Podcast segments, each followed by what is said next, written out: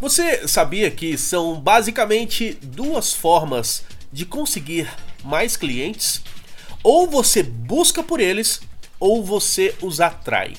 Para atrair, você pode fazer propaganda no rádio, jornal, na televisão, você pode investir na sua fachada, contratar uma assessoria de imprensa, anunciar em redes sociais, produzir artigos e vídeos mostrando como o seu produto ou serviço ajuda seus clientes. Você pode ter um site ou um blog e que seja facilmente encontrado pelo Google. Você também pode fazer promoções de vendas e participar de feiras.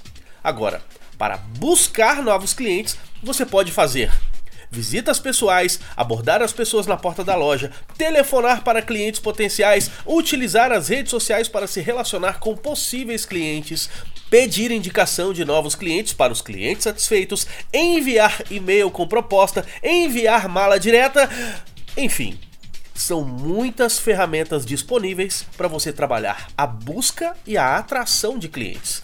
Mas antes de sair usando estas ferramentas, é necessário algo básico.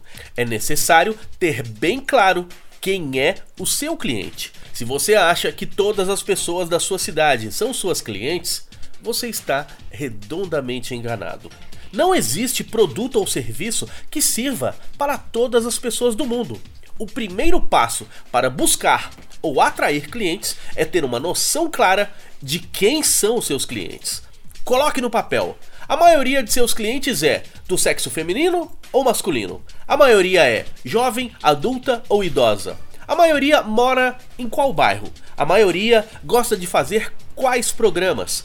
Somente quando você tem bem claro quem é o seu cliente, você passa a ter mais chances de ter bons resultados utilizando as ferramentas corretas.